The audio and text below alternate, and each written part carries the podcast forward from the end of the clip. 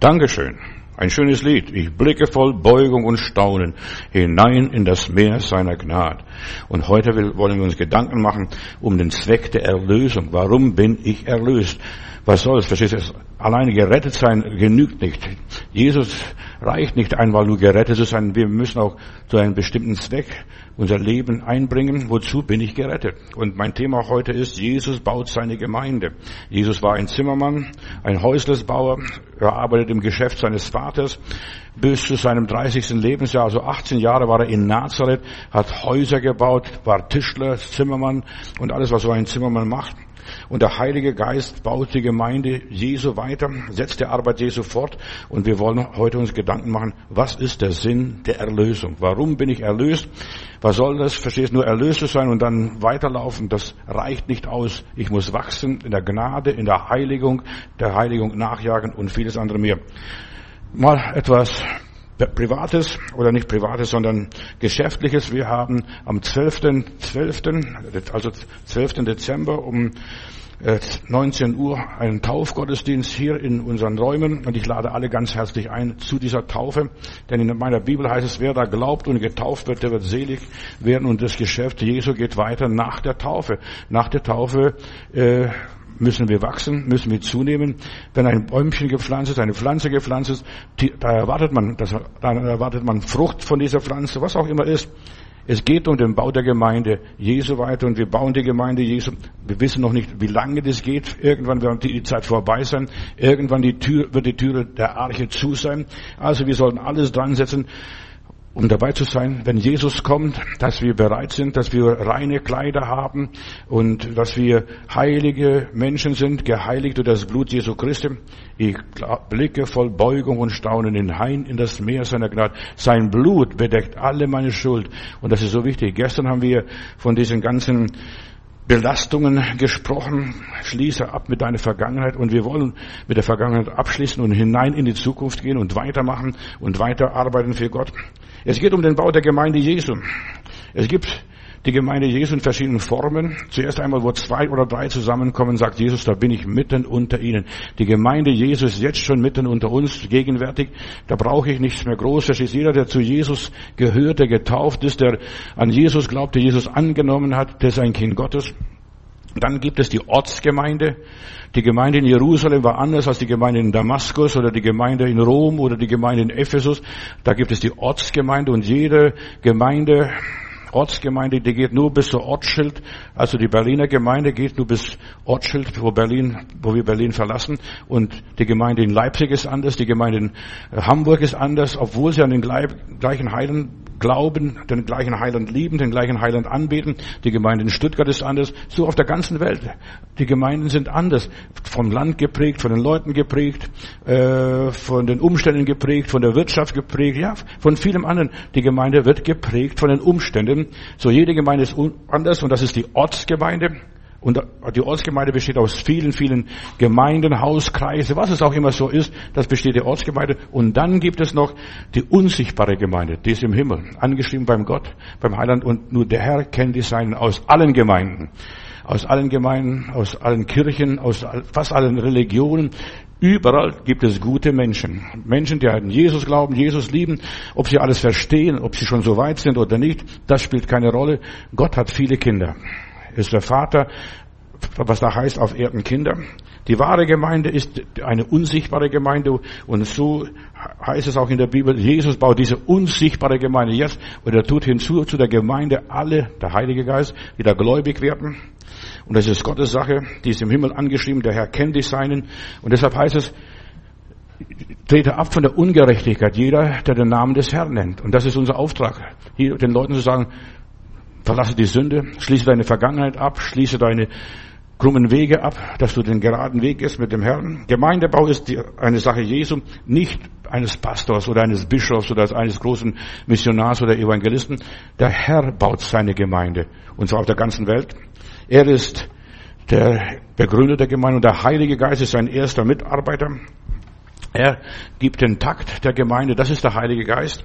Er ist so wie dieser Eliezer in 1. Mose 24 und 25, wo dieser Eliezer dem Isaac eine Braut sucht. Und deshalb sagt auch Paulus, er möchte dem Herrn eine Braut darstellen ohne Flecken und Runzeln. Das ist diese Universalkirche, die weltweite Kirche Jesu. Und dieser Hauptknecht Abrahams, der hat für den Isaac eine Braut gesucht, eine Frau gesucht und er ließ sich vom Heiligen Geist leiten, dass er gerade am richtigen Platz hinkam, wo diese Braut war, diese Rebecca. Der Heilige Geist bestimmt, wie die Gemeinde Jesu aussehen soll, die Ortsgemeinde, die ja, die, das, dieser kleine Kreis, wie jeder Einzelne aussehen sollte, der Heilige Geist bestimmt und gestaltet uns. Der Heilige Geist ist dieser Töpfer, nicht nur der Vater im Himmel. Viele Leute sagen, Gott ist mein Töpfer. Nein, der Heilige Geist formt und prägt uns und macht uns zu dem, was wir sein sollten. Er macht die Handarbeit Gottes.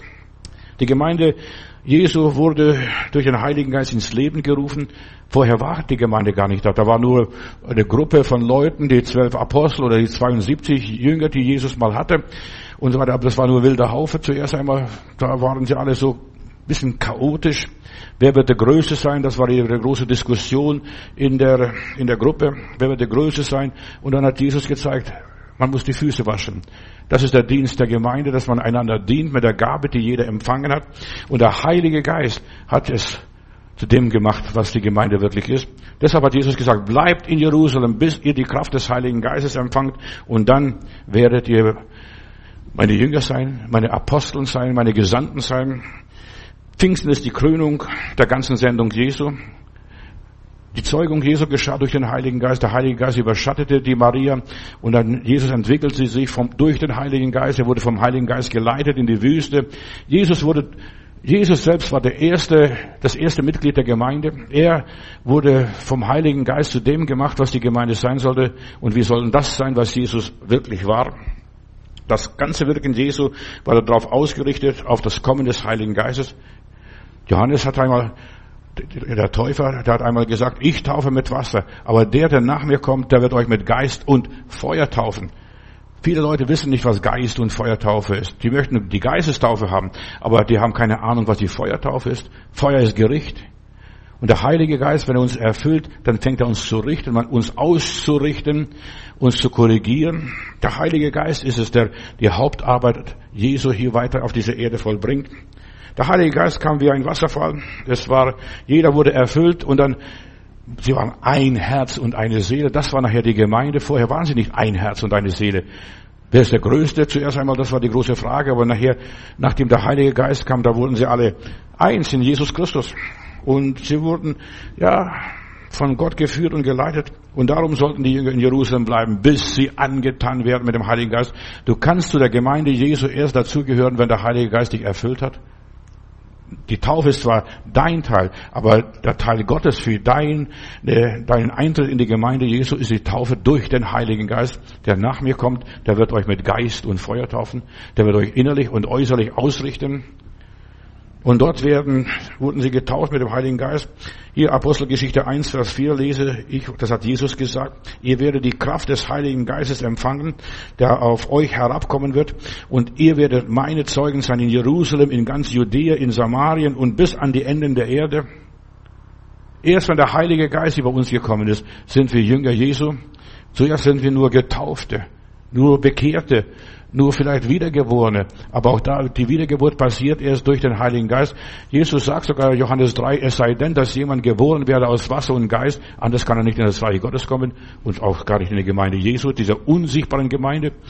Durch die Taufe wirst du Mitglied oder Glied in einer örtlichen Gemeinde oder ja, dieser Ortsgemeinde, welche Gemeinde auch immer.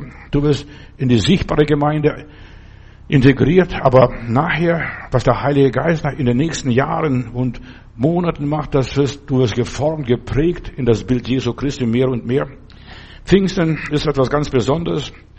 Die Jünger wurden gesandt, geht hin in alle Welt und predigt das Evangelium aller Kreatur. Hier beginnt diese universelle Mission, bis an die Enden dieser Erde zu gehen. Das ist der Auftrag der Gemeinde. Wir arbeiten hier auf dieser Erde für die Gemeinde Jesu, für das Reich Gottes. Die Geburtsstunde der Gemeinde ist Pfingsten. Und so wie Israel in Sinai dort das Gesetz empfing und das Volk und wurde zu einem Volk, das Volk Israel, so werden wir durch die Erfüllung im Heiligen Geist Glieder des Leibes Jesu und nicht mehr ein wilder Haufe. Verstehst? Jeder bringt seine Probleme mit, jedem geht es um seine Probleme. Nein, da geht es nicht mehr um unsere Probleme in der Gemeinde Jesu, es geht um das Reich Gottes. Trachtet zuerst nach dem Reich Gottes und seiner Gerechtigkeit, so werdet ihr das alles bekommen. Und so empfingen am Pfingsten die 120 den Heiligen Geist und von daher breitete sich alles aus. Sie wurden ein Volk, sie vermehrten sich, diese 120 waren ständig im Gebet, einmütig im Gebet, in Verbindung mit Gott und so weiter, hörten auf die Stimme Gottes und dann, erst dann, als sie Gott gehört haben, als sie Gott erlebt haben, erst dann traten sie hervor aus ihrem Versteck und sagten, ihr habt diesen Jesus gekreuzigt, er ist auferstanden, er lebt und dergleichen. Und dann haben sie Zeichen und Wunder gewirkt. Ein neues Sehen und ein neues Hören beginnt durch den Heiligen Geist, wenn die Gemeinde entsteht. Plötzlich willst du dazugehören, zu den Gleichgesinnten, zu den Getauften, zu den Gläubigen, die den gleichen Weg gehen, die gleiche Sache betreiben. Und der Heilige Geist, wenn er bei uns einzieht, haben wir ein ganz neues Verständnis Gottes. Wir begreifen ganz anders Jesus. Weißt du, so viele Menschen können Gott nicht begreifen. Sie fragen, wie ist das, warum ist das, wieso und weshalb. Zuerst einmal lass dich taufen. Das ist Nummer eins. Und wenn du dann getauft bist, dann sagt Gottes Wort, dann wirst du erfüllt werden, auch mit dem Heiligen Geist. Das solltest du, dass du in einer anderen Sprache sprichst, dass du glaubst, dass du Dämonen vertreibst, dass du auf Kranke die Hände legst und dass du, ja, wenn du was Giftiges isst oder trinkst, dass es dir gar nicht schadet. Das, diese Sache ist für uns Markus 16, 16 viel wichtiger, als wir denken in der Endzeit. Das ist für unsere Zeit. Wir essen heute nicht mehr gesunde. Wir essen alles nur künstlich aufgewertet, aufgebaut, vermischt und verpanscht. So es ist so wichtig, dass wir das Richtige tun. Und erst wenn der Heilige Geist da ist, tun wir das Richtige. Wir begreifen Gott ganz neu, total anders. Also mit mir ging es so, als ich gläubig wurde, als ich getauft wurde, ich habe ganz anders die Bibel verstanden. Ich habe gedacht, guck mal, jetzt liest du ganz anders als einer, der, da, der dazugehört. Denn du gehörst plötzlich zu der Gemeinde Jesu durch deine Taufe. Plötzlich bist du in einer ganz neuen Lebenssituation, führst ein anderes Leben, andere Umstände, anderes Gefühl, anderes Verständnis, anderes Begreifen. Ja, auch anderes Belassen. Weißt du, dann hast du plötzlich mit anderen Leuten zu tun. Da, der Bruder, der Schwester, da musst du dich zusammenraufen. Sie waren zehn Tage einmütig beieinander. Zuerst einmal haben sie gesagt, du bist schuld und Petrus, du bist schuld und hätten wir auf den Judas besser aufgepasst, hätten wir für den Judas besser gebetet und das wäre das alles nicht passiert. Ja, wir haben ihm zu viel freie Hand gegeben und nachdem sie fix und fertig waren und keiner mehr dem anderen was vorwerfen konnte, da fiel der Heilige Geist. Gott gibt seinen Geist denen, die reines Herzen sind. Sie hatten plötzlich andere Vorstellungen, andere Ideen. Und hier mit der Gemeinde, mit der Entstehung der Gemeinde in Jerusalem, da geht der Herr ganz andere Wege mit dem Volk Gottes. Wir sind eins im Geiste, einmütig. Sie hatten alles einmütig. Sie setzen Diakone ein später und dann breiten sie das Evangelium, auch die Zerstreuten hin und her, gründen sie Gemeinden. Der Apostel Paulus der zuerst einmal die Gemeinden zerstreute, wurde der größte Missionar aller Zeiten. Der reist und gründet Gemeinden in ganz Kleinasien, bis nach Rom hin, wahrscheinlich auch bis nach Spanien, weil dort auch eine jüdische Kolonie war. Dort wollte unbedingt nach Tarsis. Tarsis war immer Spanien hier bis Gibraltar, da wollte er hin, er wollte das dort aus den Juden das Evangelium predigen, denn in der Bibel hieß es zuerst den Juden und dann erst den Heiden. Zuerst die Kirchlichen, zuerst einmal die irgendwo ein bisschen mehr was von Gott wissen wollen und dann erst den Wilden und den Barbaren und den Sküten und wen auch immer. Gott geht neue Wege. Und Gott ging von Antiochien auch mit der Gemeinde neue Wege. Und Zuerst hießen die Christen, bevor sie Christen hießen, waren sie Jünger. Oder die, die, die hatten nur einen anderen Spitznamen, die des neuen Weges sind. Das, so hießen sie, die des neuen Weges sind. Und dann erst, weil sie so lebten wie Christus, weil sie so handelten wie Christus, weil sie so redeten wie Christus, weil sie so sich benommen haben wie Jesus, deshalb wurden sie auch dann Christen genannt, Christus in Miniatur. Ja, und der Heilige Geist geht seinen Weg. Wir werden vom Heiligen Geist geleitet und jeder wird anders geleitet. Deshalb, jede Stadt, jede Ortschaft hat eine andere Prägung der Gemeinde. Wenn du so in manchen Ortschaften wohnst, wie Berlin zum Beispiel, ja, da sind verschiedene Prediger, die arbeiten zusammen, die beten zusammen, das haben wir vor Corona vielfach getan und so weiter. Da wusste einer vom anderen, was passiert. Wenn der eine in Schwierigkeit war, hat der andere sich für ihn eingesetzt. Und so ist jede Ortsgemeinde ist anders. Uns geht Deutschland nicht groß an, aber wir predigen für ganz Deutschland jetzt im Augenblick durch diese Möglichkeiten, die wir haben. Wir tun das. Ja. Nicht alles, was uns begegnet, ist von Gott. Weißt du, wir müssen auch aufpassen, auch in der Gemeinde. Gott hat mich da reingeführt. Nein, Gott führt auch dich manchmal raus aus der Gemeinde, wenn es sein muss. Wenn diese Gemeinde geistlos ist. Ich mache einmal Mitgliederaufnahme in Stuttgart in eine Gemeinde, dann frage ich immer wieder bei der Gemeindeaufnahme, wer hat noch was dagegen hier, dass dieser Bruder, diese Schwester aufgenommen wird? Und dann fragt ein, eines dieser Geschwister, die aufgenommen wird, äh, wird, wird, fragt mich, ich hätte noch eine Frage. Wie kann ich aus der Gemeinde wieder austreten? Du, mich hat noch niemand gefragt, wie kann ich aus der Gemeinde austreten? Und da habe ich ganz schnell gebetet, lieber Heiliger Geist, hilf mir, was soll ich dieser Schwester sagen? Wie kann ich aus der, aus der Gemeinde austreten? Und da gab mir Gott drei Antworten. Entweder du fällst vom Glauben ab, entweder man schmeißt dich raus oder du stirbst.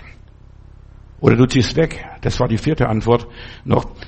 Diese Möglichkeiten haben wir, um eine Gemeinde zu verlassen. Wenn ich die Gemeinde in Berlin verlasse und nach Hamburg ziehe, dann habe ich die Berliner Gemeinde verlassen und bin in der Hamburger Gemeinde eingetreten, lebe wie ein Hamburger. Den Griechen bin ich ein Grieche, den Juden bin ich ein Jude, den Römer bin ich ein Römer, verstehst? Da lebe ich anders. So, nur so kannst du aus der Gemeinde austreten. Aber der Teufel möchte dich hier so vermischen. Ja, der predigt besser, Bruder mal tut es und Pastor sowieso und was weiß ich, Bruder sowieso. Es geht nicht, wie besser predigt, wir müssen im Reich Gottes sein. Denn in Korinth gab es solche Spinner, Entschuldigung, gab es solche Spinner. Ich bin apolisch, ich bin käfisch, ich bin das, ich bin paulisch. Wir sollen eins in Christus werden und nicht paulisch, apolisch und christlich und äh, was weiß ich, skefisch. Wir sollen eins in Christus werden, aber das war die Gemeinde nicht, obwohl sie geisterfüllt war. Weißt du, wir müssen die Einheit der Gemeinde lieben und für die Einheit der Gemeinde uns einsetzen, eins in Christus sein, eine Sinne sein. Aber der Teufel mischt mit in der Gemeinde. Auch der Teufel ist in der irdischen Gemeinde ist der Teufel zu Hause, in aller Liebe. Da wird gestritten, da wird die Gemeinde gespalten, da wird, was weiß ich, da werden Leute beleidigt und Leute gekränkt. Was? In der örtlichen Gemeinde, da schleicht sich der Teufel um die Gemeinde herum und bringt die Gemeinde durcheinander und bringt die Gemeinde durcheinander, was auch immer ist. Die wenigsten Gläubigen merken, dass der Teufel mit eine Rolle spielt und in der Gemeinde, die syrische Gemeinde, da hat er Zutritt, aber in der himmlischen Gemeinde hat er keinen Zutritt. Und deshalb ist es wichtig, dass unser Namen im Himmel geschrieben steht, in dieser himmlischen Gemeinde. Das kann uns niemand auslöschen, kann uns niemand austilgen, kann uns niemand äh, absprechen, kann uns niemand ja streitig machen. Diese diese Eintragung im Buch des Lebens. Und das ist nicht in, in einem Kirchenregister, sondern in dieser himmlischen Ordnung, dass wir dort eingetragen sind in, bei Gott. Und Gott kennt die Seinen. Und wenn der Herr die Seinen ruft, dann wird er dich bei deinem Namen rufen, wie du dort eingetragen bist. Kapito, verstehst du das? Verstehst du, wir werden so aufgerufen? Johannes oder Karl, Fritz oder Martha, Maria. Der Herr kennt die Seinen. Und nur wir werden auferstehen, wenn der Herr uns bei unserem Namen ruft. Lazarus, komm raus. Das ist ein Bild, sehr wichtiges Bild für uns, dass wir wissen, äh, wir sollen bei unserem Namen gerufen werden. Der Herr kennt uns mit Namen. Deshalb ist die unsichtbare Gemeinde so wichtig. Du brauchst vielleicht hier auf dieser Erde keine Gemeinde, kommst auch recht gut zurecht, verstehst du? Ich kenne so viele Christen, die von den Gemeinden enttäuscht sind, gemeindegeschädigt sind.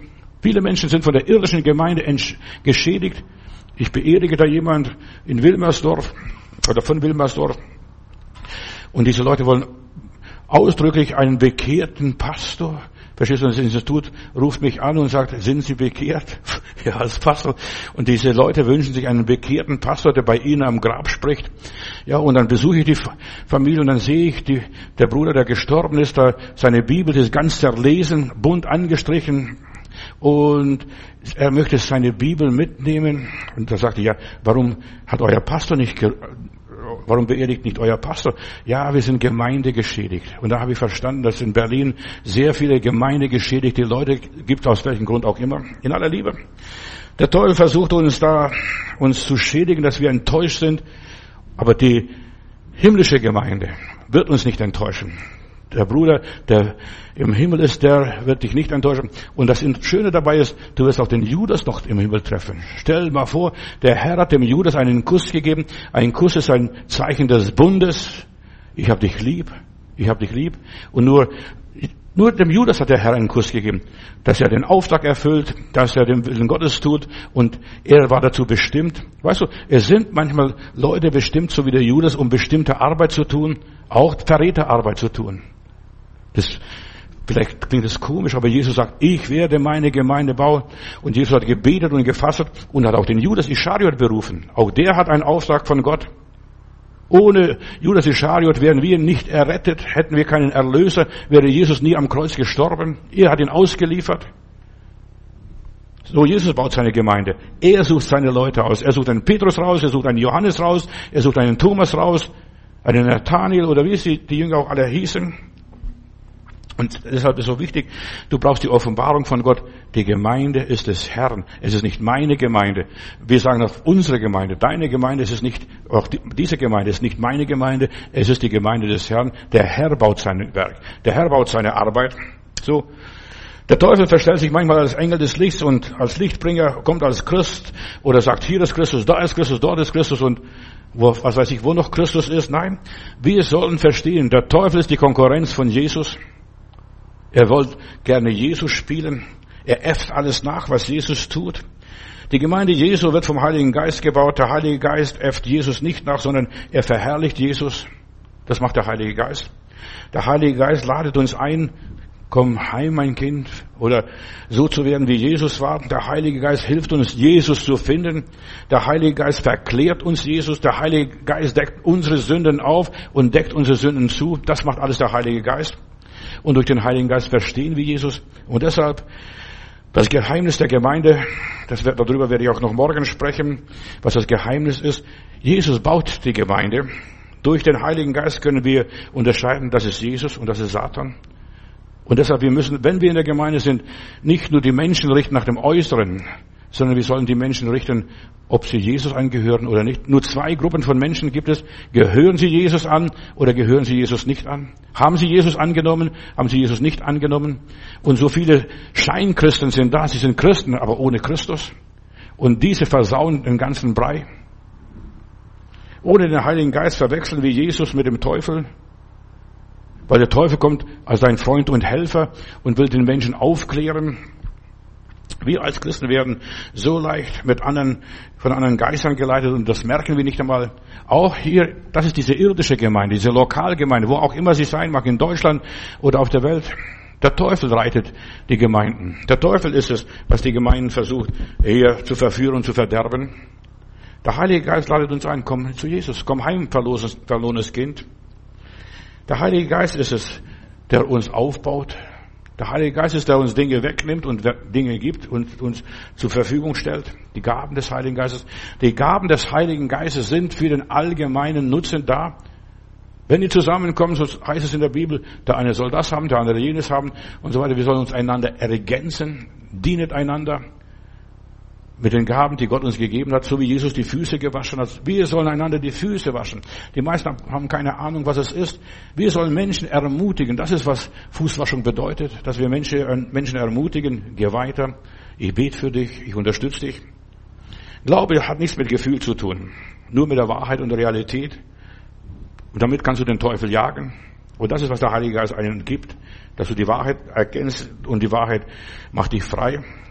Aber du musst vorher Jesus kennen. Ohne Jesus wirst du nicht den Heiligen Geist bekommen. Erst wenn du Jesus angenommen hast, denen gibt der Vater den Heiligen Geist, die reines Herzen sind, die kriegen den Heiligen Geist. Viele sind Christen ohne Christus. Es ist hart, was ich sage, aber das ist ein Fakt.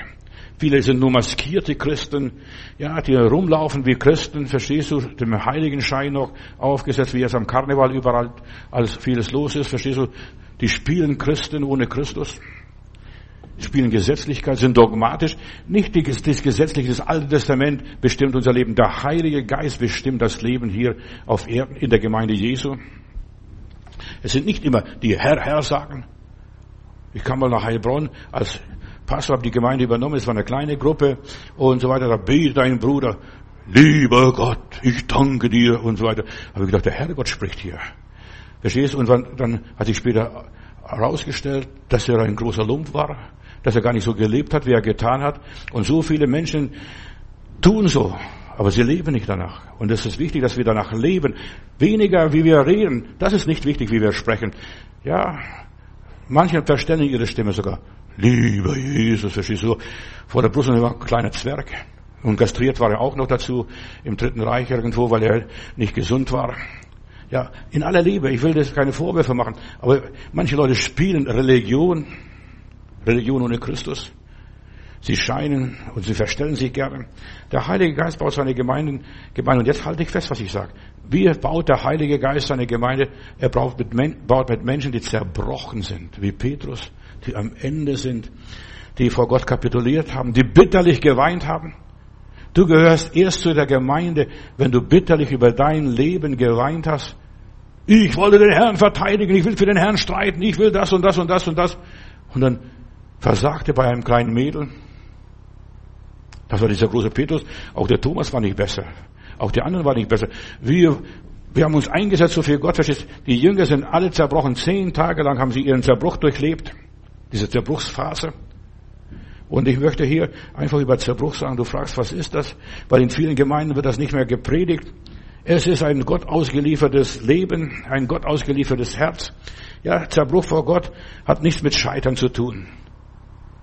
Vielleicht ist das der Anfang, dass du scheiterst. Du hast dir was vorgenommen und kannst doch nicht ausführen.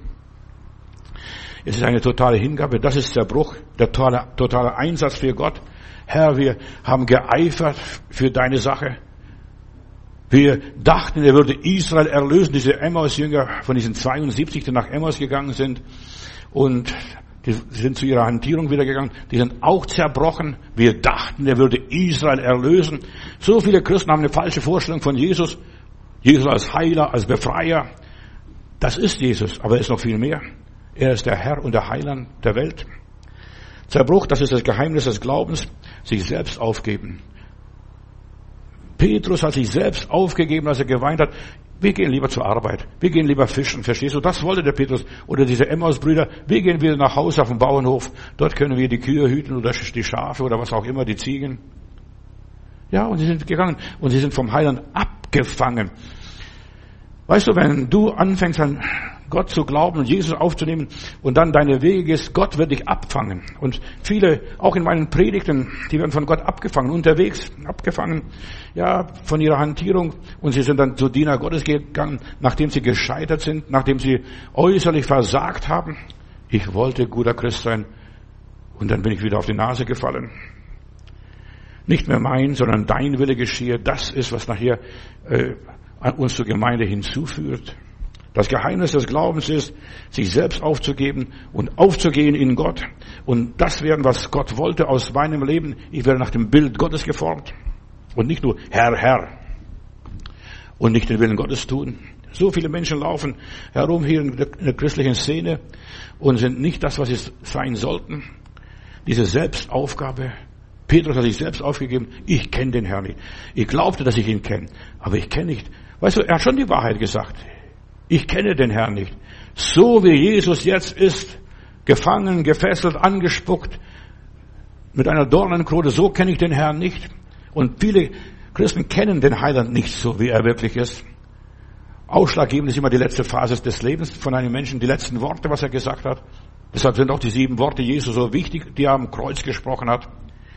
Zerbruch ist, selbst, ist bewusste Selbstaufgabe, bewusste Selbstaufgabe. Nicht mehr ich lebe, sondern Christus lebt in mir. Ich jage nach dem vorgestreckten Ziel. Das ist der Apostel Paulus. Er ist auch zerbrochen auf der Straße nach Damaskus. Da liegt er da. Wer bist du, Herr? Hier sagt Paulus schon Herr zu Jesus. Und der Herr ist sein Herr geworden. Unterwegs dort, als er vom Ross runterfiel, als er umleuchtet ist, worden ist von dem Licht Gottes, da ist es zerbrochen. Zerbruch ist, ja, aus Liebe zu verzichten. Das ist Zerbruch. Ich verzichte aus Liebe auf Revanche, auf Vergeltung. Ich verzichte aus Liebe auf das und das. Ich verzichte auf, aus Liebe auf dies und jenes in meinem Leben. Ich möchte nur Gott gefallen. Das ist Zerbruch. Nicht mehr Menschen gefallen, nicht mehr auf Menschen hören, sondern ich möchte Gott gefallen, aus Liebe etwas tun, was ich niemals tun würde, in der Wahrheit. Moses zum Beispiel, als er merkte, ich bin ein Israelit, obwohl er als Prinz erzogen wurde, als Prinz von Ägypten, dann merkte, dann hat er auf den Thron verzichtet. Manche, die sich bekehren, vor Gott zerbrochen sind, verzichten auf ihren Beruf, geben alles auf und gehen dem Heiland nach. Er hatte plötzlich das alles nicht mehr nötig, die ganze Weisheit Ägyptens, ist zerbrochen.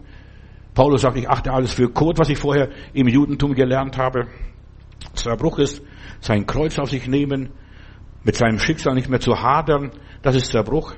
Zerbruch ist, Fehler und Schwäche in seinem persönlichen Leben anzunehmen, das ist Zerbruch, das bin ich. Ich muss mich nicht verbessern, veredeln, das macht schon der liebe Gott und der Heilige Geist in meinem Leben. Einfach alles aus Liebe hinzunehmen, auch die Fehler anderer Menschen, die Schwächen anderer Menschen, aus Liebe dafür zu leiden, so wie Jesus für uns gelitten hat, aus Liebe, obwohl wir Sünder und Verbrecher waren, so wie eine Mutter sich, ein, sich ihrer Kinder annimmt oder das Kind annimmt, auch wenn es im Dreck gefallen ist, auch wenn sie schmutzig gemacht hat und so weiter, sie opfert sich für das Kind auf, so ist Zerbruch, ich opfere mich für den anderen, für den lieben Gott oder für das Reich Gottes auf. Ich gehe durch die Hölle um Gottes Willen, um Jesu Willen. Jesus baut seine Gemeinde aus zerbrochenen Menschen. Er nimmt die ganzen Tonscherben und kittet alles zusammen und lässt da eine Goldader noch überall reinlaufen. Macht dich zu einem wertvollen Gefäß. Zerbruch ist Selbstaufgabe. Die Jünger, sie gaben ihren Beruf auf. Schau doch die Jünger an. Sie gaben ihre Familie auf. Sie gaben ihre Meinungen und Ansichten auf. Wer ist der Größte? Sie gaben all diese ganzen Konkurrenzdenken auf. Sie gaben ihre Ansichten, ihre Erwartungen, ihre Festlegungen auf. Ja, das ist Selbstaufgabe, Geschwister. Gestern habe ich Stück davon gesprochen, diese ganzen, was in der Familie, was in deiner Familie ganz groß und gang und gäbe ist. Sie haben aufgegeben die ganzen Vorstellungen, die ganzen Bindungen, den ganzen Komfort. Ja, sie haben aufgegeben, sie sind weitergezogen. Ja, Sie sind durch Wüsten gegangen, sie sind wilden Tieren vorgeworfen worden. Sie hätten es sich alles das ersparen können. Aber die waren zerbrochen. Für meinen Jesus tue ich alles. Das war der Apostel Paulus. Der ging, ja, auch schwierige Wege um Jesu willen. Sie haben die Heimat verlassen. Sie haben alle Sicherheit verlassen. Sie haben sogar ihre Kollegen mit verlassen.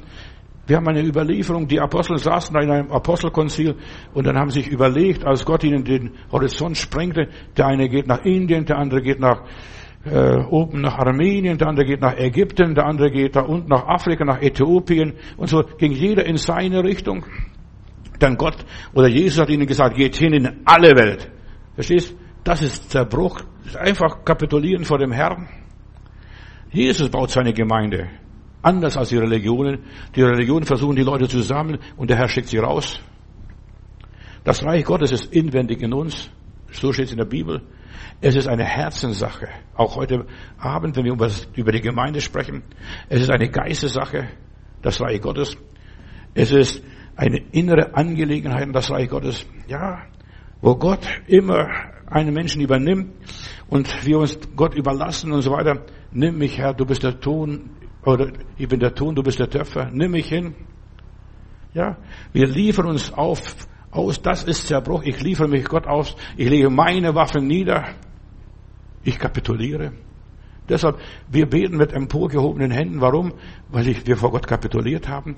Deshalb sagt Paulus, dass die Männer nicht mehr die Händchen falten oder die Händchen zusammenlegen oder was weiß ich, was sie machen. Sie sollen Hände hoch haben. Wir ergeben uns Gott. Wir sind Gott ergebene Menschen. Das sind zerbrochene Menschen. Wir beten nicht mit einer Hand, sondern wir beten mit beiden Händen. Und es ist so wichtig, dass wir beide Hände Gott entgegenstrecken. Herr, hier bin ich, nimm mich, nimm mich hin, nimm mich hin, nimm mich so hin, wie ich bin. Gemeinde Jesu wird dort gebaut, wo ich meine eigenen Wege nicht mehr gehe, nicht mehr nach meinen eigenen Wünschen und Träumen lebe. Ich habe einen Traum, ich habe Wünsche, ich habe noch viele Wünsche, glaub mir das. Aber die werden mir im Himmel nachher alle erfüllt. Ja, äh, ich denke nicht nur mehr, nicht mehr an mich, ich denke an den Herrn. Was würde Jesus tun in der ganzen Geschichte? Das ist Zerbruch. Die Gemeinde Jesu ist ganz anders, als wenn ich nur meine Ideale verwirkliche. Ich kann meine Ideale nicht verwirklichen. Kein Mensch konnte hier auf dieser Erde seine Ideale verwirklichen. Auch der Petrus nicht. Als er von Rom, also Christenverfolgung unter Nero war und er von Rom floh. Dann ist ihm der Herr begegnet auf dem Via Appia und fragt, Petrus, wo gehst du?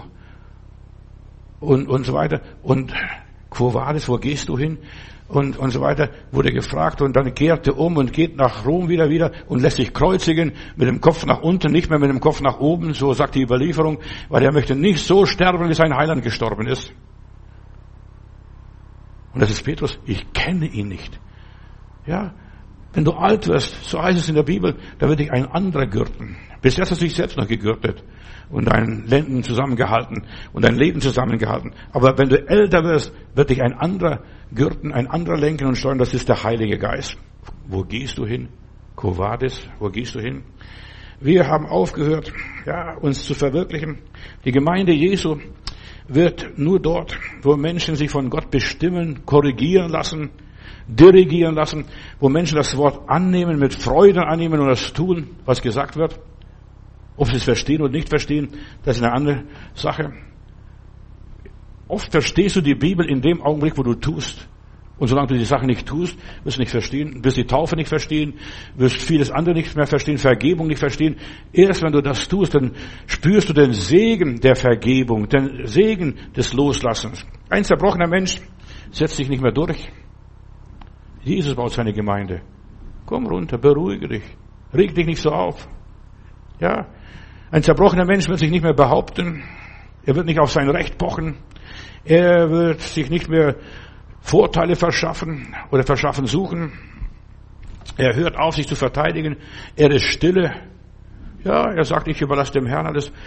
Sie haben nicht mich angegriffen, sie haben den Herrn angegriffen. Sie haben nicht mich beleidigt, sie haben den Herrn beleidigt. So, sie verlassen sich auf den Herrn ganz allein, weil sie ihr Leben dem Herrn übergeben haben. Das ist Zerbruch. Ich lebe, aber nicht mehr ich. Weil sie selbst sich nicht mehr verwirklichen wollen. Sie wollen ihren Willen, ihren Dickkopf nicht mehr durchsetzen. Und Zerbruch ist ein Zeichen der Reife, der geistlichen Reife. Ja, und ich merke ganz schnell, wer zerbrochen ist und nicht. Weißt du, ob sich einer noch aufregt oder nicht? Wenn du noch aufregst, bist du noch nicht zerbrochen. In aller Liebe. Kannst noch so fromm sein, kannst sogar noch einen Heiligenschein tragen, bist noch nicht zerbrochen, bist noch nicht reif. Ja, der hat den Preis der Reife noch nicht bezahlt. Die Reifeprüfung ist Zerbruch vor dem Herrn. Diese Kapitulation, ich strecke meine Waffen, ich gebe mich auf. Und erst dann, wenn du dich aufgibst, gibt sich Gott dir hin und macht aus dir eine Persönlichkeit, macht dich zum Salz und Licht dieser Erde und dieser Welt. Ein wahrer, reifer Christ will nur noch Gott verwirklichen, will nur noch Gott verwirklichen, Jesus verwirklichen, den Himmel verwirklichen. Ein reifer Christ, ja, der macht nicht mehr, nichts mehr selbst aus sich selbst, er ist zerbrochen, ja, macht sich nichts mehr. Er lässt das mal laufen, die Dinge. Und diese laufen auch so, wie der Herr will, wie der Heilige Geist will. Dein Wille geschehe hier auf Erden, in der Gemeinde, in dieser Ortsgemeinde, in Berlin oder Hamburg oder Stuttgart oder wo da auch immer ist. Du pochst immer auf dein Recht. Das Reich Gottes wird nicht durch Vergewaltigung gebaut, sondern mit unserem Einvernehmen, mit unserer Zustimmung. Ja, Herr, ja, Herr. Als ich in West Minst Abbey war in London mal, da bin ich in einer Kathedrale drin gewesen und da war ein Grabstein, ein ganz komischer Grabstein, ich wusste nicht, wer da drunter lag. Da war es nur drauf, yes Lord, yes Lord, ja Herr, ja Herr. Weißt du, das reicht vollkommen auf deinem Grabstein, wenn das deine Lebensphilosophie war, dein Lebensinhalt war, yes Lord, yes Lord.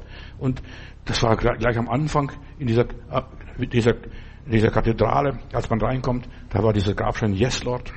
Unser Wille stimmt mit dem Willen Gottes überein, wenn wir zerbrochen sind. In aller Liebe. Das, ich komme jetzt vom Thema ein bisschen ab, aber mir ist das so wichtig. Jesus baut seine Gemeinde, sein Reich. Er arbeitet mit unserem Einverständnis. Er zeigt uns, ja, wie das geschieht. Zerbruch. Petrus, pass auf, ein, jemand anders wird dich gürten, wenn du älter bist.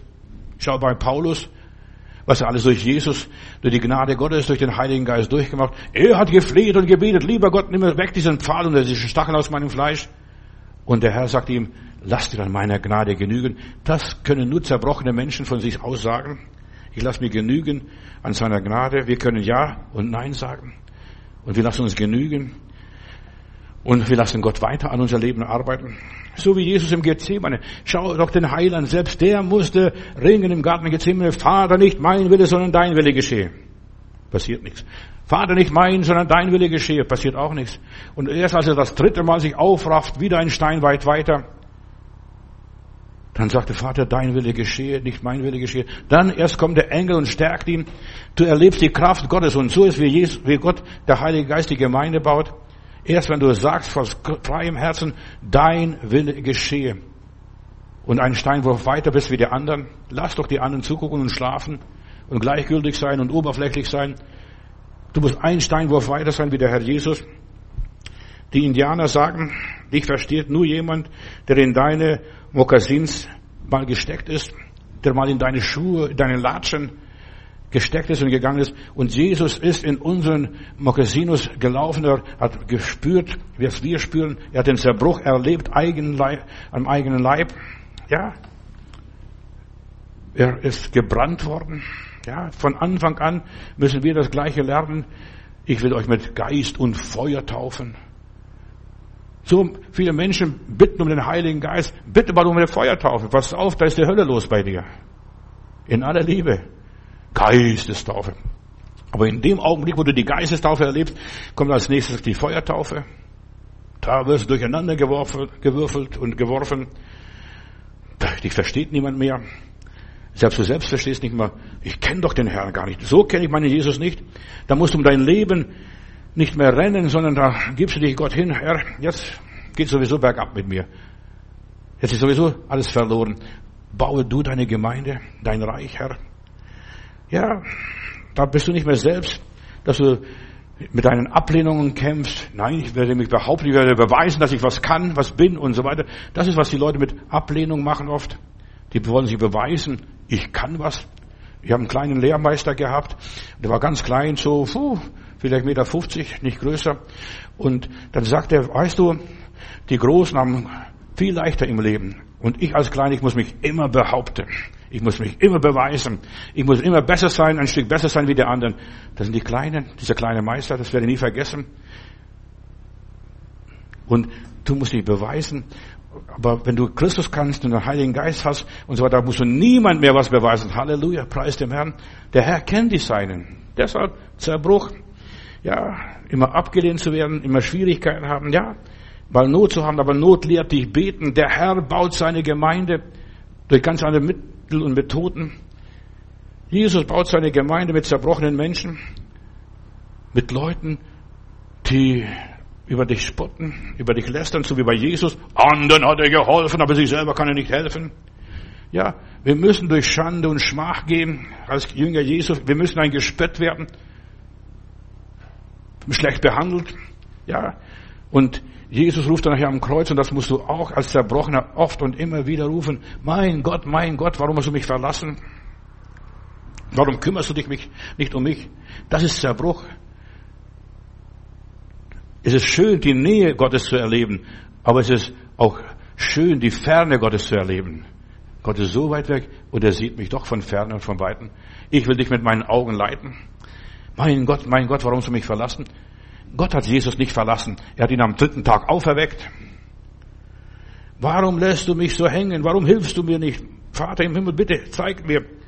Die Welt bricht bei dir zusammen, hast ein zerbrochenes Herz, bist untröstlich vielleicht. Das Leben hat überall nur blaue Flecken bei dir. Bist verstümmelt, durchgebeutelt und erschüttert. Mein Gott, mein Gott. Was, das ist Zerbruch. Ich könnte auch eine Halleluja-Predigt jetzt halten. Dass du lupfst und springst und hüpfst wie ein Feder, wie ein Gummiball. Nein, aber ich möchte dir die Wahrheit sagen, denn die Wahrheit macht dich frei und hilft dir wirklich. In solchem Zustand des Zerbruchs, da kommst du zu innerer Ruhe. Da wirst du stille. Da siehst du, ich kann nichts machen. Ich kann die Situation nicht verändern. Die Leute, die ausgezogen sind aus Ägypten, diese Israeliten, die sehen die Ägypter hinter ihnen, links und rechts die Berge und vor ihnen das Meer. Läuft gar nichts mehr. In meinem Leben läuft nichts mehr. Das ist der Bruch. Und was sagt der Heiland? Jetzt sei still. Seid ruhig. Und so in solcher Situation, wenn du anfängst zu schweigen, wenn du nichts mehr sagen kannst, wenn du keinen Kommentar hast, keinen Widerspruch mehr hast, wenn du nicht mehr das letzte Wort hast, da passiert die Heilung, da kommst du erst zur Ruhe. Halleluja, Lob und Dank. Die meisten Leute wissen nicht, was Ruhe ist. Lass doch den Herrn arbeiten. Die Sache ist dein Herr Jesus Christ, die Sache, an der wir jetzt stehen. Ulrich Barzani hat hier in Kaiser Wilhelm Gedächtniskirche mal gepredigt und dieses Lied als seinen Text genommen.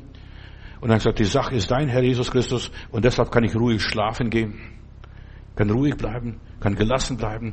Die Sache ist dein, Herr Jesus. Du wirst durch mich arbeiten. Gott will durch dich wirken. Das ist wie Jesus sagt, ich will meine Gemeinde bauen. Er will dich benutzen. Der Heilige Geist will dich benutzen als ein Kanal, als ein, als ein Flussbett. Wenn du keine Lust mehr hast, wenn du dich in ein Schneckenhaus zurückziehen möchtest. Mit solchen Menschen kann der liebe Gott was anfangen, in aller Liebe. Mit denen kann er die Gemeinde bauen. Erst da kann das Leben wieder ganz neu beginnen, wenn du eine Null geworden bist vor dem lieben Gott. Eine Null, eine Niete. Und das ist, was es heißt, felsenfest an den Herrn zu halten, stark sein in dem Herrn. Das ist der Weg, wie Gott seine Gemeinde baut. Ein, ein Bild aus der Bibel, denk an Elia. Dieser Mann, dieser Prophet voller Feuer, voller Geist, voller Dynamik, schlachtet 800 Priester an einem Tag dort ab, baut seinen Altar, schlachtet den Ochsen, zerlegt den Ochsen und baut dem Herrn Altar, da sogar Feuer vom Himmel fällt. Dieser Kampf auf dem Karmel und paar Stunden später ist er zerbrochen, liegt er in der Höhle. Ich will sterben. Ich bin nicht besser wie meine Vorfahren. Ich will sterben. Du bist reif für den Himmel, wenn du sterben willst und nicht kannst. Und der Heilige Geist es nicht zulässt. Ja, Gott muss den Propheten, seinen Diener ganz neu wieder aufbauen, rausholen. Hier ist frisches Brot, hier ist frisches Wasser. Und ich habe noch Arbeit für dich, Elia. Und wenn die Kraft, der bekommen hat vom Herrn, der Kraft des Heiligen Geistes, geht er 40 Tage und 40 Nächte, bis er zum Berg Gottes kommt, salbte den Elisa, salbte den Hasael, salbte den Jehu. Und die haben dann seine Arbeit erledigt. Und das ist, wie Jesus seine Gemeinde baut.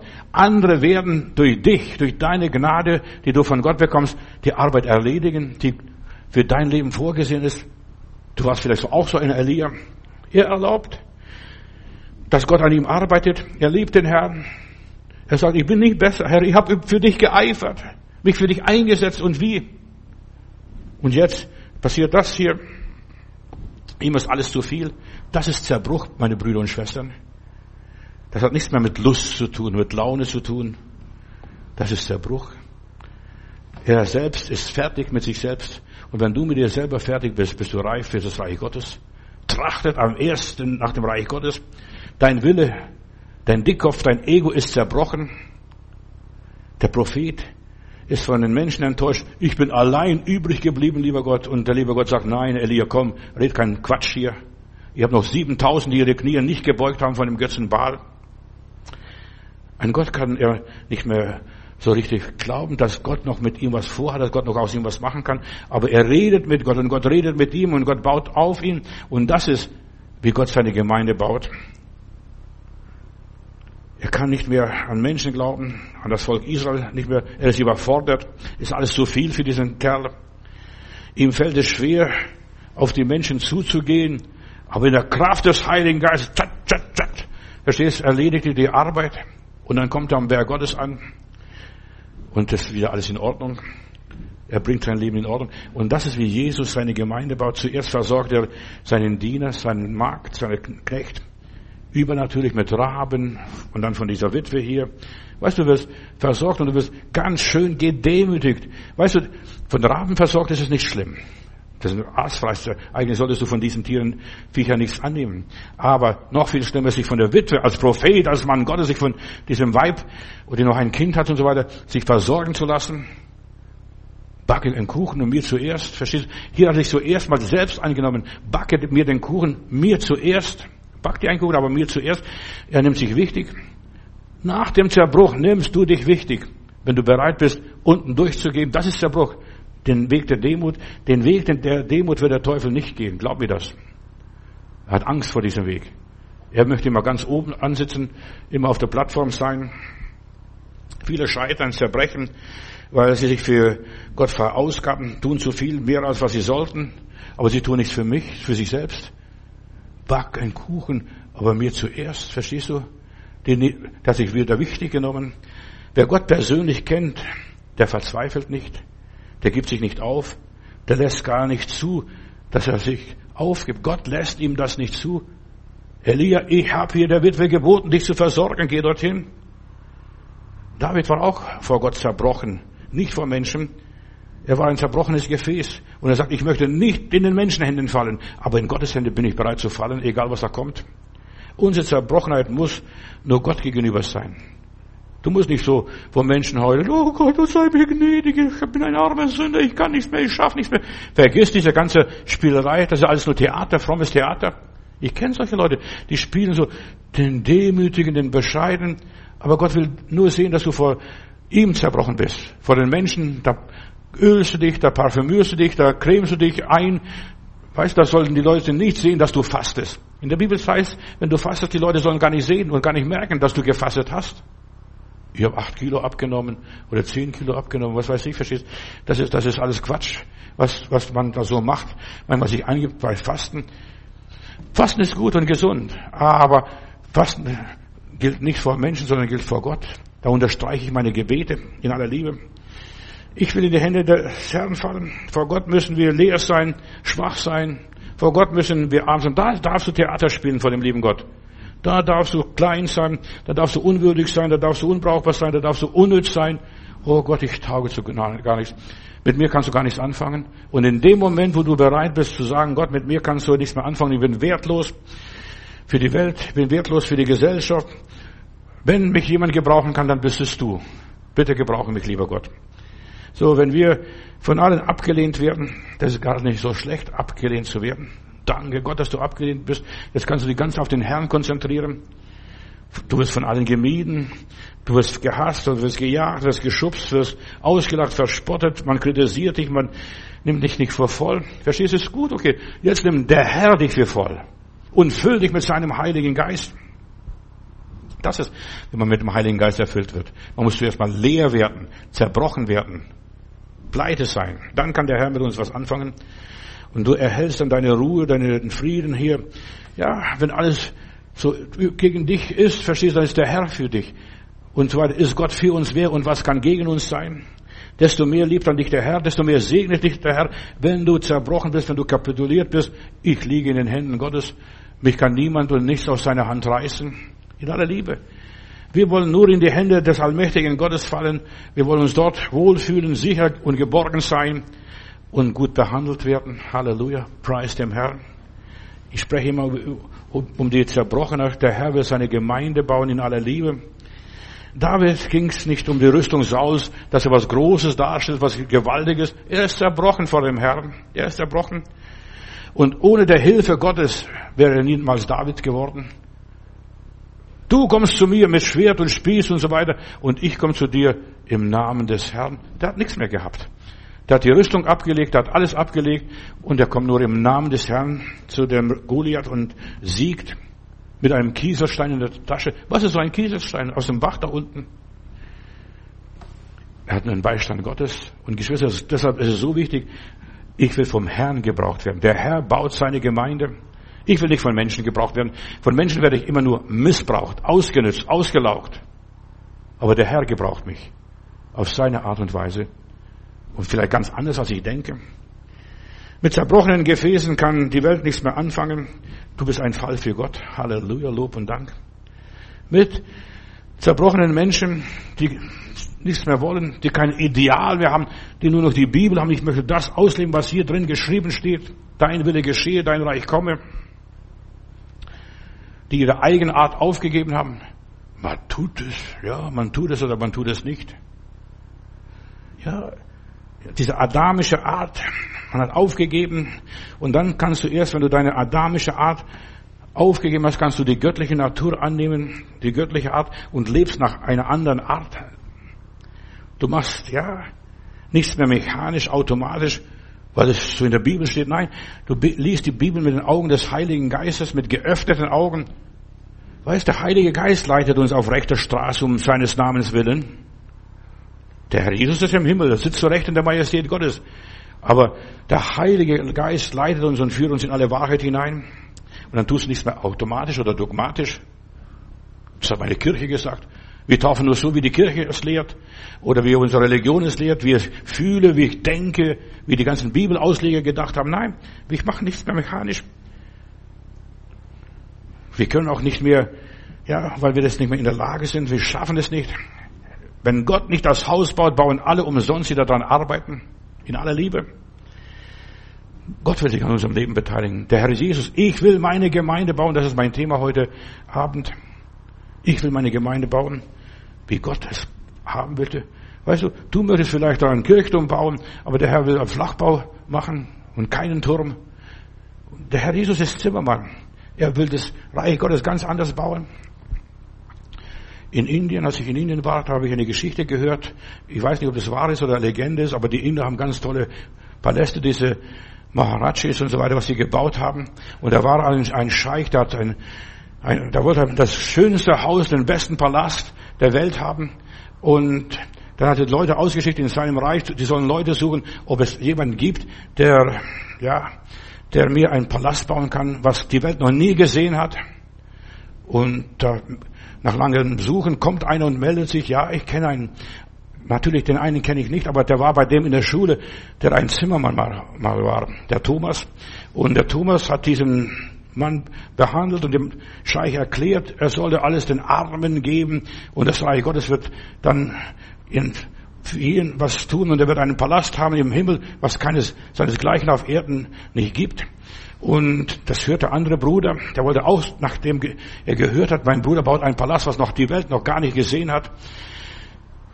Und als er hört, der Bruder hat das ganze Geld den Armen verschenkt und den Hilfsbedürftigen und ja, das Geld alles in andere Leute investiert, hat er Fieber bekommen und wollte auch das haben und schickt mal bitte das, ich muss jetzt sterben, ich brauche auch so ein Haus, was kein Auge gesehen hat, kein Ohr gehört hat und kein Herz geglaubt hat.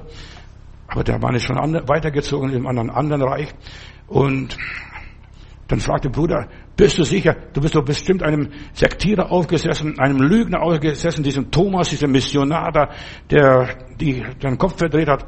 Nein, sagt, ich habe meinen Palast gesehen, seinesgleichen gibt es nicht auf dieser Welt. Wenn du einmal siehst, was dich im Himmel erwartet an Lohn und Belohnung und Auszeichnung und ja, ich gehe hin, euch eine Stelle zu bereiten, was kein Auge gesehen hat, ist Jesus vorausgegangen. Ich will meine Gemeinde bauen. Dann willst du unbedingt auch haben. Und dann, der, der andere Bruder, der jetzt in Fieber lag, ja, ich möchte auch haben. Kannst du mir diesen Mann besorgen? Der ist so weitergezogen. Weißt du, was du tun kannst, du es jetzt oder nie. In der Bibel heißt es, ja, Willst du zur Gemeinde gehören, dann tu es, lass dich hinzutun, hinzurufen durch den Heiligen Geist. Der Heilige Geist führt es seinen, wie er möchte und wie er will. Ja, mach nichts mechanisch, nichts dogmatisch, nichts automatisch, sondern lass dich vom Herrn führen. Der Herr will dein Leben übernehmen. Ich kenne einige Leute, die haben Oldtimer, die fahren Oldtimer, sind begeistert, mit 30, 40-jährige Autos zu fahren. Oldtimer, ich bin mal in so einem Oldtimer mal gesessen, da, da fahre ich Traktor lieber als ein Oldtimer. Verstehst du? Der, der hat keine richtige Servolenkung, gar nichts.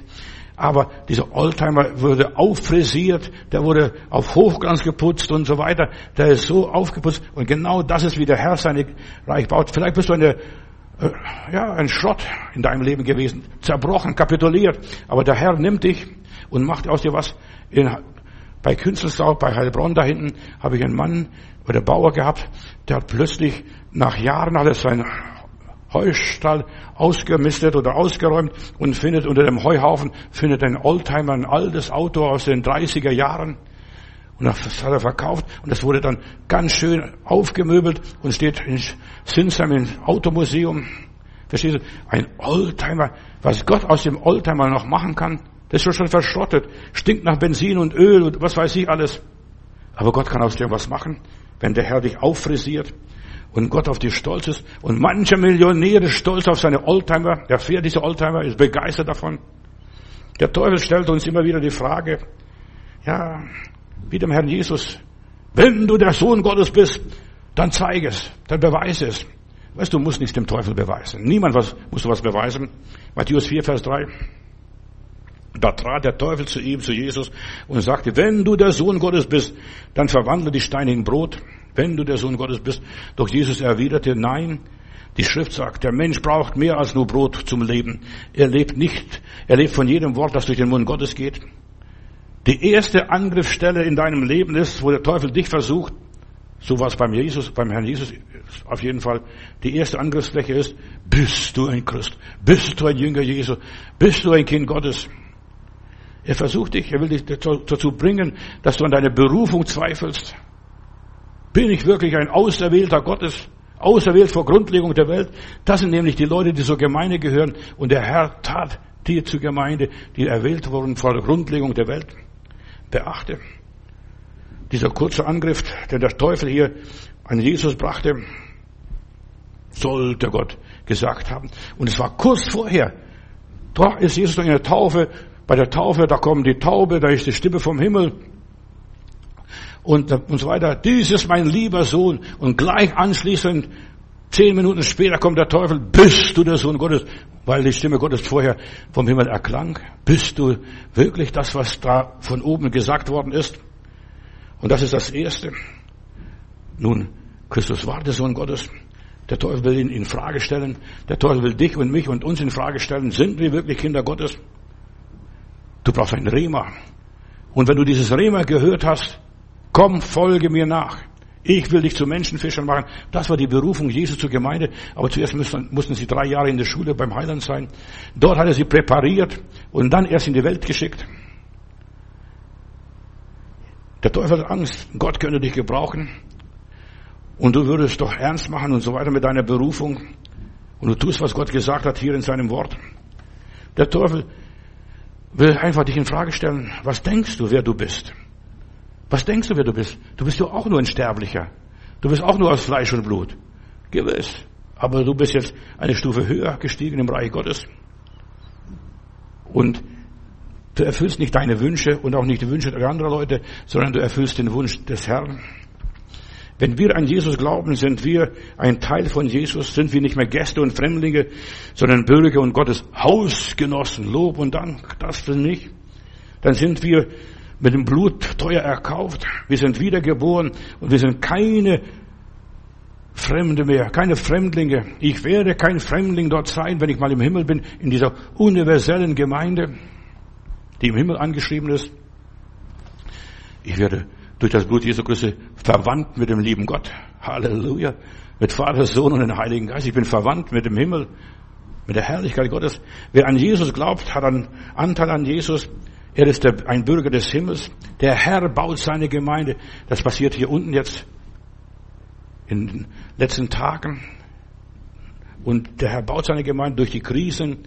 Gemeinde, die durch Krisen gegangen ist, Gemeinde, die durch Prüfungen gegangen ist, durchs Feuer gegangen ist, die ja alle Schlacken abgeschüttelt haben. Die Gemeinde Jesu wird durch Menschen gebaut, die durch Enttäuschungen gegangen sind, durch Stürme und Anfechtungen, die sich bewährt haben. Der Heilige Geist baut die Gemeinde mit Menschen, die ihr Haus auf dem Felsen Jesus Christus gebaut haben, nicht irgendwo, wo es sehr leicht ist, in der Ebene. Der Herr baut seine Gemeinde ja, denen der Wolkenbruch egal ist, kann schütten, kann stürmen, kann alles sein. Ich habe ein Fundament. Die Wassermassen stören mich nicht. Der Sturm kann mir nichts ausrichten. Ich bin zerbrochen. Wenn du zerbrochen bist, wird die Welt nichts mit dir ausmachen. Wer stirbt hier in dieser Welt, dem macht die Welt nichts mehr aus. Verstehst du, hat die Welt abgeschlossen. Der Heilige Geist baut die Gemeinde auf dem Felsen und nicht nur auf die bestimmte Worte. Jesus sagt, wer diese meine Worte hört und tut, der ist ein kluger Baumeister, der sein Haus auf dem Fels gebaut hat. Es gibt Christen, so viele Christen ohne Christus in aller Liebe. Vielleicht werden sie noch Christen, echte Christen, wenn sie sich bekehren. Die Gemeinden, die Kirchen sind voll von Menschen ohne Christus. Christen, die nur oberflächlich an Gott glauben, die nur, ja, daher schwimmen, und fromm reden und nur in Notzeiten ganz schnell sich an den lieben Gott klammern. Aber echte Christen mit Christus, die reden ganz anders, die sind ernst, die sind nicht verspannt, sondern sie sind gespannt, was kommt als nächstes, was will der Herr von mir als nächstes. Viele Christen leben in einer Totenwache. Ja, sie bewachen eine Leiche. Herrgott, ich habe von, von, einer Frau, von einem Bruder gehört, der war Flüchtling im Krieg und da war eine katholische Frau, die hat das Kruzifix mit dem Herrgott genommen oder mit Korpus genommen, äh, ist sie gezogen durch Straße und da Lausbuben haben ihr, ihr das Kreuz aus der Tasche geklaut und dann hat sie geschrien, sie haben meinen Herrgott geklaut, sie haben meinen Herrgott geklaut, sie haben meinen Herrgott geklaut. Weißt du, wenn du den Herrgott im Herzen hast, kann man deinen Herrgott dir nicht klauen. In aller Liebe. Aber viele bewachen so eine Totenleiche. Sind Christen, die nur auf den Boden schauen und nicht auf Jesus. Die, die zerstreut waren, überall bauten sie Gemeinden auf, durch Menschen, nicht auf Dogmen. Jede Gemeinde war anders. Die Gemeinde in Stuttgart ist anders als die Gemeinde in Berlin oder in Heilbronn, wie meine Gemeinde war. Die Gemeinden sind anders. Viele, viele Gemeinden, ja, sind nur voll von maskierten Christen, die die Freude am Herrn verloren haben, die keine Freude mehr an Gott haben. Sie sind fromme Sklaven des, der Juden, des Gesetzes, des Zionisten, des Talmuds, des Alten Testaments. Sie haben keine richtige Freude, keinen richtigen Frieden im Herrn. Der Heilige Geist schafft uns Freiheit, macht uns kreativ. Das macht der Heilige Geist. Führt uns in die Gnade hinein. Lasst dir an meiner Gnade genügen, Bruder, Schwester.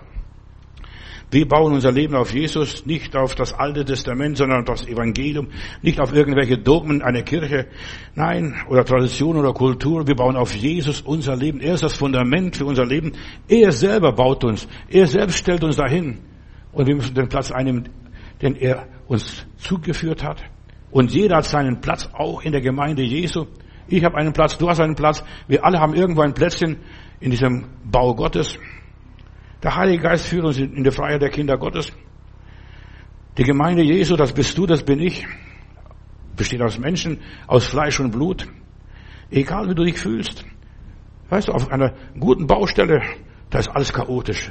Geh mal auf eine gute Baustelle, egal wo. Schau mal vorbei, hier in Berlin gibt es so viele Baustellen. Da geht alles chaotisch, da steht das, da steht ein Kran irgendwo und so weiter. Das ist alles so unübersichtlich. Wer blickt da überhaupt noch durch? Wichtig ist, dass Gott, der Bauherr, Übersicht hat über die ganze Geschichte. Der Heilige Geist ist der Bauleiter der Gemeinde. Er gibt die Anweisungen, er bestimmt die Richtung. Der Heilige Geist baut die Gemeinde und jeder Gläubige braucht den Heiligen Geist. Dass man abhängig ist vom Heiligen Geist und dass wir den Heiligen Geist kennen, dass wir vom Heiligen Geist geleitet werden, dass wir auf den Heiligen Geist hören, dem Heiligen Geist folgen. Wir sind auf den Heiligen Geist angewiesen. Der Heilige Geist dient, wie einst Jesus den Jüngern diente. Er will bauen die Gemeinde. Und es ist wichtig, das Evangelium ist wichtig, total anders. Es ist einfach größer, das, die Gnade ist größer als die ganzen Vorschriften. Lass dir an meiner Gnade genügen, Paulus. Die Sache geht weiter. Der Heilige Geist macht das, was nötig ist, was gemacht wird. Den Rest muss ich noch machen. Er gebraucht uns dann, wie ich gesagt habe, wenn wir machtlos sind, wenn wir unsere Macht abgegeben haben, wenn wir nichts mehr haben im Tank, dann kommt der Heilige Geist mit seiner Kraft und führt uns weiter. Du verstehst die Wege Gottes nicht, weil sie nicht deine Wege sind. Meine Wege sind ganz anders. Gott baut seine Gemeinde auf seine Art. In aller Liebe. Du musst es nur verstehen. Sei nicht über die Beweise Gottes überrascht, wie er seine Gemeinde baut, wie er seine Gemeinde all die Jahrhunderte und Jahrtausende gebaut hat. Ja, er zerbricht, macht klein, macht schwach, macht unwürdig, macht wertlos, macht machtlos und dann sagt er, und jetzt knete ich den mal so richtig, diesen Klotzen oder diesen Klumpen Lehm, das knote ich. Und dann wertet er dich auf, macht es zu einem Gefäß zu seiner Ehre, tauft dich mit Geist und Feuer. Und weißt du, wenn der das Gefäß fertig hat, dann kommst du in die Röhre, wirst du getrocknet, gebrannt und dann kommt das Gefäß raus und dann wirst du bemalt. Dann bist du erst in deinem Platz. Der Herr baut seine Gemeinde und der Heilige Geist hilft ihm. Vater im Himmel, ich danke dir für deine Liebe. Lieber Herr, wir sind hier auf dieser Baustelle dieser Welt. Du bist der Bauherr. Und das ist deine Gemeinde, wo wir stehen. Das ist dein Reich, lieber Jesus. Denn es ist deine Sache, an der wir stehen. Und wir wollen nur nach deinen Bauplänen unser Leben gestalten und verwirklichen. Hilf uns dabei, lieber Heiland. Ich danke dir, dass du es tust. Vater, in Jesu Namen. Amen.